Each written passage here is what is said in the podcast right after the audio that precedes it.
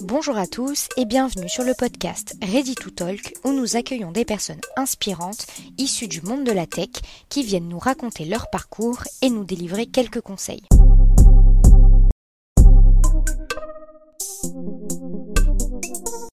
Bonjour Victor, on est euh, ravis de t'accueillir sur notre podcast et puisqu'on est assez impatient, est-ce que tu peux commencer par te présenter?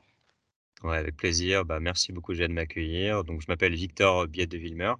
J'ai 30 ans et je suis product manager chez L'Oréal. Ok, top.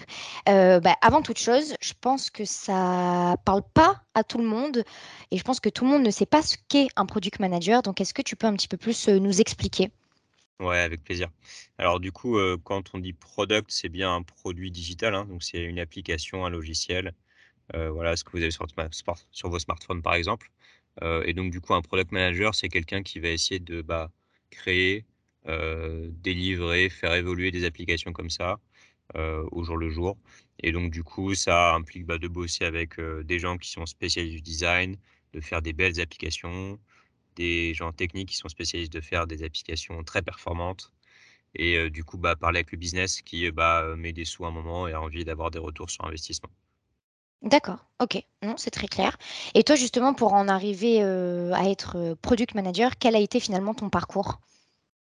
Alors, du coup, j'ai commencé, enfin, j'ai fait une école d'ingénieur, j'étais à Polytechnique, donc j'ai intégré en 2012.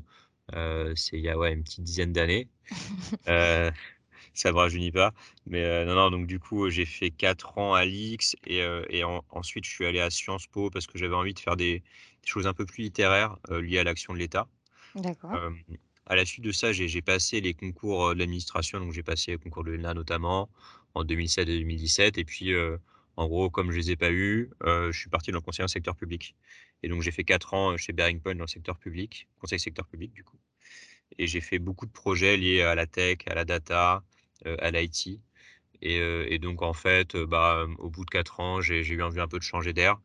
Et, et, donc, je suis parti chez L'Oréal pour bosser en tant que product manager, hein, du coup, sur des outils tech, sujets tech. D'accord, ok.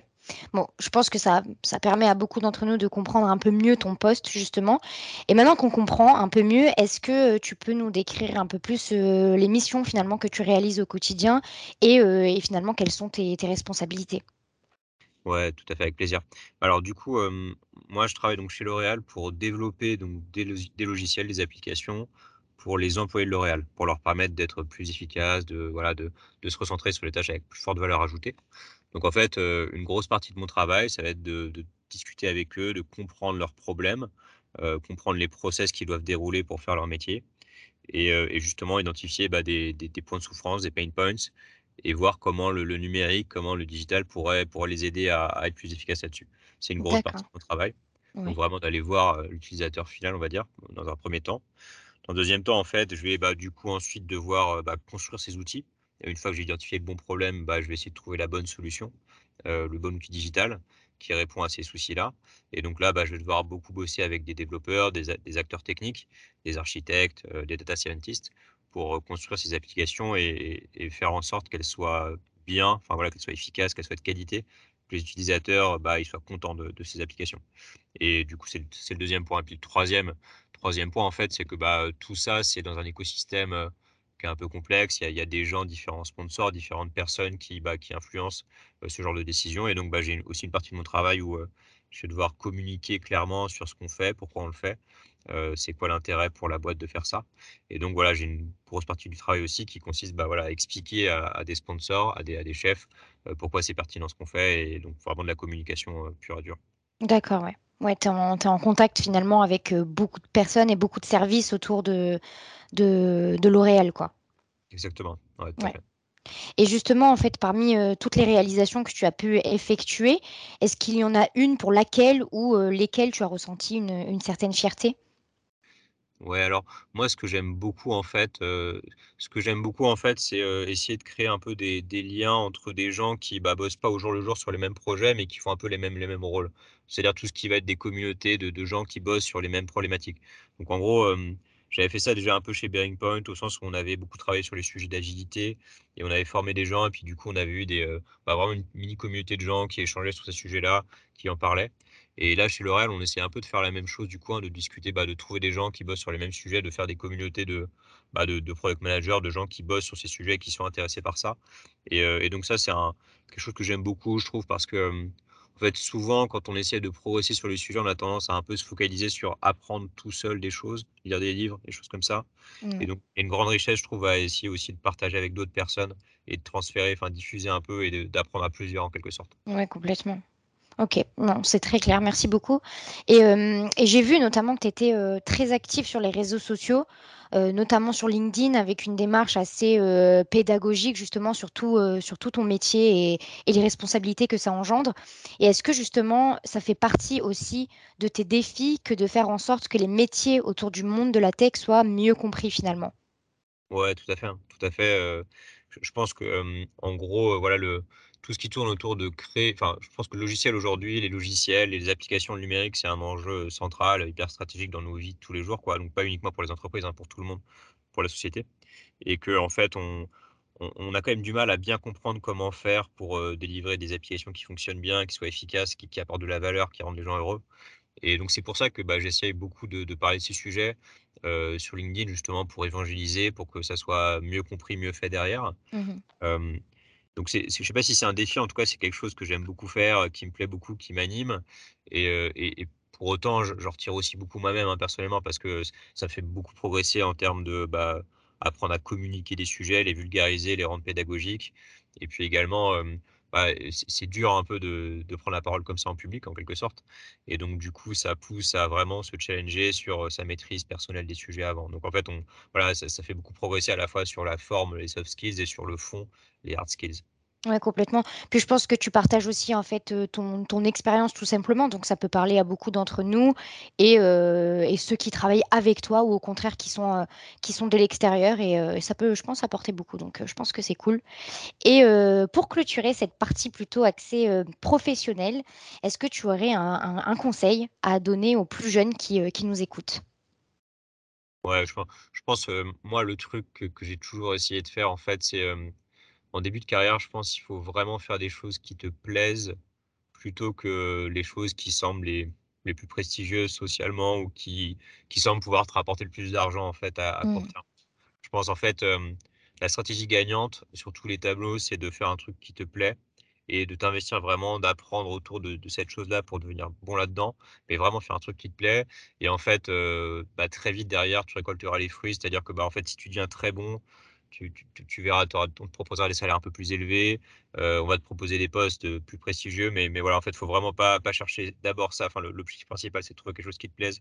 Et, c'est ça, c'est pas grave de prendre du temps pour, pour trouver ça, parce qu'en fait, une fois que, que tu le sais, bah voilà, t'as pas de soucis et, et, tu le garderas et ça te permettra d'être bah, beaucoup plus heureux en général euh, dans ta vie.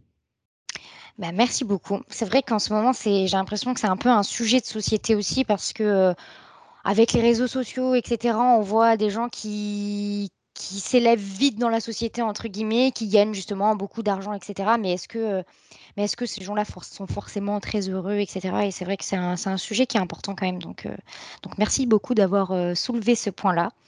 Et, euh, et, aussi, merci beaucoup justement pour toutes ces informations concernant ton parcours professionnel. Donc, je pense que ça va être très utile pour tous ceux qui prennent le temps de nous, de nous écouter. Et tu sais, sur euh, le podcast Ready to Talk, on a pour habitude de terminer par des questions un petit peu plus axées personnelles, parce que justement, on part du principe que derrière un, un parcours professionnel, bah, il y a tout simplement un humain. Donc, euh, toi, si tu avais l'occasion de rencontrer la personne de ton choix, qui ce serait et pourquoi? Ouais, alors euh, en fait, sans trop hésiter, moi, ça serait, ça serait Raphaël Nadal. En gros, parce que j'aime moi, j'aime beaucoup le sport, donc voilà, bon, enfin, je suis assez sportif. Alors, je suis pas du tout tennisman, mais j'aime beaucoup le sport. Et, euh, et, en fait, je suis un grand, grand fan de Nadal. Alors, pas juste parce que c'est un joueur de tennis exceptionnel, hein, juste parce qu'en fait, je trouve que il y, y, a deux trucs qui me fascinent chez lui. Je pense déjà, c'est qu'il est extrêmement humble. Enfin, c'est un gars extrêmement simple, extrêmement humble et qui, qui, qui a pas du tout cette arrogance qu'il pourrait avoir alors qu'il est voilà il est c'est quand même un gars hyper riche hyper connu hyper euh, voilà donc euh, ce premier truc vraiment son humilité et surtout moi ce que j'admire c'est le vraiment c'est le la capacité de travail à, à progresser mmh. travailler travailler travailler de manière continue sans relâche tous les jours même quand c'est dur voilà, c'est quand même un gars, il est, hyper blessé dans tous les sens. Il est, il est sous, il a 50 000 médocs parce que voilà, sinon ça le fait souffrir énormément, enfin, énormément. Et le gars continue à être là présent, à travailler pour progresser, à être fort. Et moi, je trouve c'est hyper inspirant comme gars. Euh, et c'est un peu ça. Enfin voilà, moi je, je trouve c'est une vraie source de force en fait quand tu te dis parfois bah, j'ai un peu la flemme de, faire tel truc, que je préfère euh, glander et tout, et ça arrive à tout le monde. Mais je trouve que ce gars quand même là-dessus, il est vraiment inspirant et c'est un vrai exemple à suivre. Mmh, c'est vrai, c'est vrai. Et justement, tu parlais de, tu parlais de sport. Est-ce que toi, tu as une passion euh, quelconque au niveau du sport ou n'importe quoi? Ouais, alors moi je suis, moi je fais beaucoup de natation en fait. Du coup, Ok, en gros, j'aime beaucoup la natation. C'est c'est un sport un peu, bah, c'est un sport un peu justement de, de gens qui aiment toujours faire un peu les mêmes gestes, les mêmes trucs, qui s'améliorent. d'accord. Ouais, ouais, ouais. Voilà, j'aime beaucoup. C'est un sport très complet, mais encore une fois, c'est un truc très méticuleux où on, on fait tout le temps la même chose et on essaie de l'améliorer euh, petit pourcentage, pas petit pourcentage. D'accord. Et euh, on, on est très, euh, on est très curieux de savoir ce que tu écoutes le matin en te brossant les dents.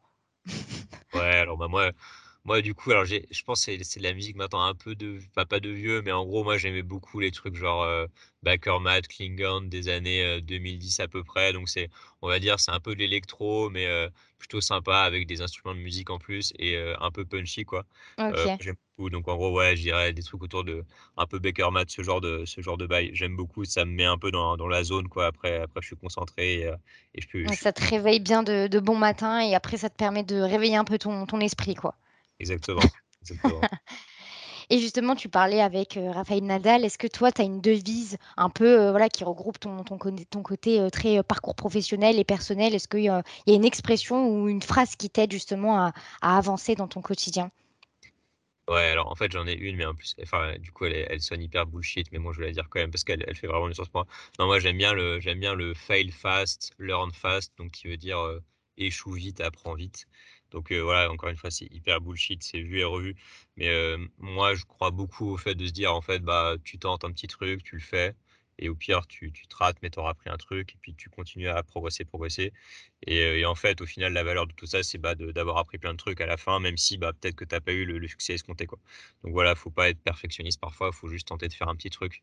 Et bah, cette petite, voilà, cette petite boule de neige, bah, potentiellement, tu vas continuer à la faire grossir petit à petit, et elle va, te donner des, des gros résultats à la fin.